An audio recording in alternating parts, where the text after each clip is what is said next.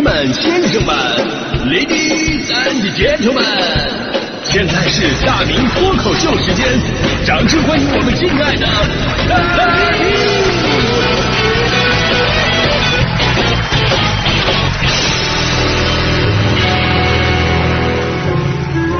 好，欢迎各位来到今天的大明脱口秀，我是大明。时间呢是一个特别神奇的东西，就小的时候呢，你觉得时间如此漫长，而长大了以后，你却觉得时间呐岁月如梭，真的是这样。你像我当年上学的时候，每次上课，尤其是数学课，我都会觉得好像时间静止了一样，以为要下课了，一看表才过去五分钟。哎呀，所以我在想啊，如果我一直上数学课，我是不是可以长生不老，在数学中永生？那上班了以后呢，恰恰相反，哎，我们悲伤的发现时间总是不够用，而且呢，跟上学的时候完全不一样了。我们在那刷短视频，以为就刷了五分钟，结果一看俩小时过去了。Two hour later，而而且呢，慢慢养成了一种这个时间管理模式，那就是呢，晚上熬夜的时候多熬一分钟，也是赚到了自己的时间；早上赖床的时候呢，多赖一分钟，就是占到了公司的便宜。所以现在很多人晚上睡不着，白天醒不了嘛，对不对？比如说我们经常会感慨：哎呀，怎么什么也没干，这一天就过去了呢？二零二二我记得才开始啊，怎么就开始年终总结了呢？所以呢，咱们今天的节目会跟大家伙一起聊这个话题嘛，时间管理是多么的重要。这个世界是不公平的啊，有的人出来就是满级号，有的人开局呢就有一双手。但是现在呢，世界是也是公平的，那就是给大家伙的时间都是一样的。百达翡丽的一秒钟跟十块钱电子表的一秒钟没什么区别，而且说实话啊，百达翡丽走字儿啊绝对没有电子表准啊，这就是我不买百达翡丽的一个原因啊，这个非常重要的一个原因，这是。所以呢，如果时间利用好了，你真的能够多活出一种人生。昨天我看到一条新闻啊，说在这个河南郑州某路口卖粉条的大叔非常励志，一边卖粉条一边练习书法，啊，抽空啊说人家也不玩手机什么的，人家就坐路边练字儿。据说呢，这是他从小就养成的一个爱好。一看视频里他写的字儿啊，真的能够看出相当的功力了。就这么说吧，如果说人不可貌相，但是人可以貌字儿的话，我跟大叔相比，我更像是那个卖粉条，你知道吧？而且一看我的字儿，还没知道我卖的是宽粉这个。当然了，这也不是说哪伙都去练字，毕竟每个人呢都有自己的喜好和爱好，只是在生活和工作的压力之下，我们慢慢的疏远跟遗忘了，更别提坚持了。当有一天别人问你你怎么放弃了呢？你永远都会用这样一个借口：我没时间呐。啊，就像当年我的女神一样，当年每次我约她吃饭，她都说自己没时间。后来她终于失去了我，很遗憾吧？啊，而事实是我们真的没有时间吗？其实我们只是陷入了一种躺平的心态。有非常多的时候，我们都是又困又累，又有好多事儿，但是又难以克制的疯狂的浪费时间。比方说，昨天晚上我实在想不出今天话题是什么，我想说什么呢？哎呀，一直焦虑，焦虑到快十一点，我要抓紧时间，我赶紧想出来，我再不想出来就完了，来不及了。当时我一边刷短视频一边想，来不及了，我我再刷一个看看，哎，这美女不错啊。所以我就是时间管理上的滚刀肉嘛，是吧？所以呢，要如何科学的管理自己的时间，真正的让我们。把那些看似行程满满的时间挤出来一块儿去做自己喜欢做的事儿，那么你的人生必然会更加的丰富多彩。前几天有一个帖子，我觉得说的特别好，今天跟大家伙分享一下，说的就是时间管理，哎，就是怎么样提高自己时间的利用效率啊，每天呢比别人更加高效的完成日常事务和工作，利用好碎片化的时间，这样的话呢可以让每天多出两个小时来，别人过二十四小时，你可以过二十六个小时，对不对？二十六个小时，你想想每个月。就相当于比别人多过了两天半，放眼到一年就是大半个月的时间了。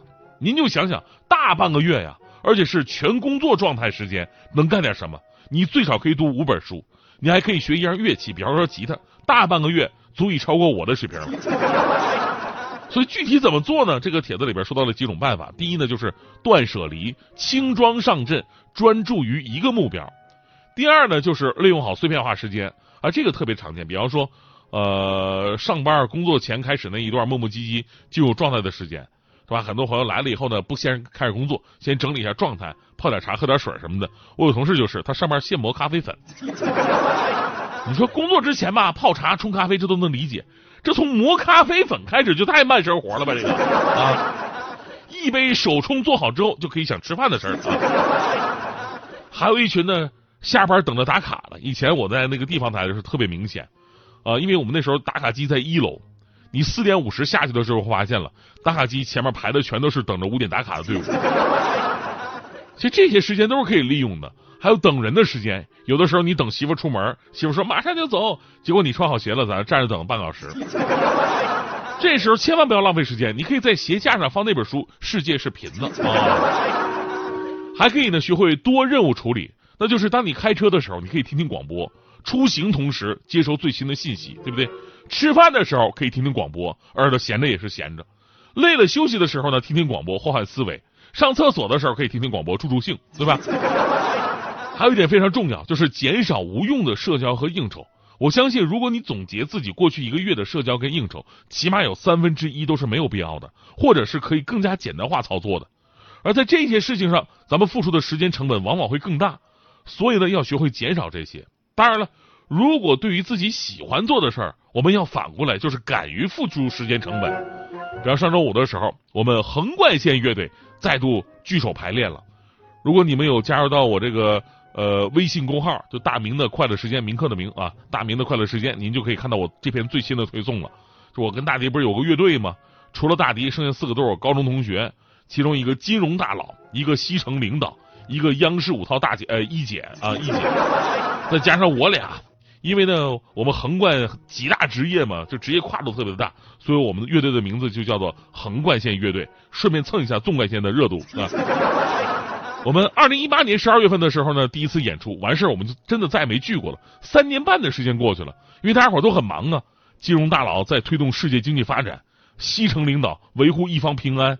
央视五套一姐，人家夏奥会啊，冬冬冬奥会，对吧？直播任务非常繁重，而大迪也忙着逛街，对吧？我们平时根本没有时间排练，但上周五的时候，我们突然意识到，再这样下去不行啊，不能放弃自己真正喜欢的东西啊。所以那天我们毅然决然的放下自己每个人手头的事儿，大迪连街都不逛了。然后我们排练了一次，真的是非常厉害啊，丝毫没有任何退步，因为我们本来就毫无退步空间了。所以这事儿就告诉我们一个道理：我们挤时间呢，不是要做时间的隔朗台，而是把省下来的时间去做自己真正喜欢做的事儿，让自己在忙碌的工作当中依然是可以活出属于自己的人生。